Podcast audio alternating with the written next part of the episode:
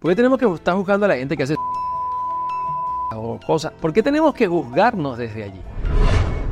Yo no entiendo muy bien la moral en las relaciones íntimas. No lo entiendo. O sea, yo no entiendo cómo las personas pueden juzgar a otras desde una moralidad que llega a la cama. O sea, cuando hablamos de intimidad, hablamos de un elemento que es personal, hablamos de una cosa, valga la redundancia, íntima. O sea, dentro de nuestras relaciones íntimas, mientras seamos adultos y mientras todo esté en consenso, todo vale. O sea, porque nosotros tenemos que estar juzgando permanentemente la forma, la ejecución, el deseo, el con quién la gente se une. ¿Por qué nosotros tenemos que estar juzgando eso?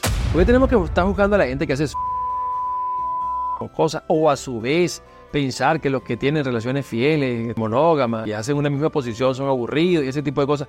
¿Por qué tenemos que juzgarnos desde allí? O sea, yo creo, y lo comparto con ustedes, que básicamente la intimidad es una cosa netamente personal y que cada quien hace con su vida pues lo que quiere.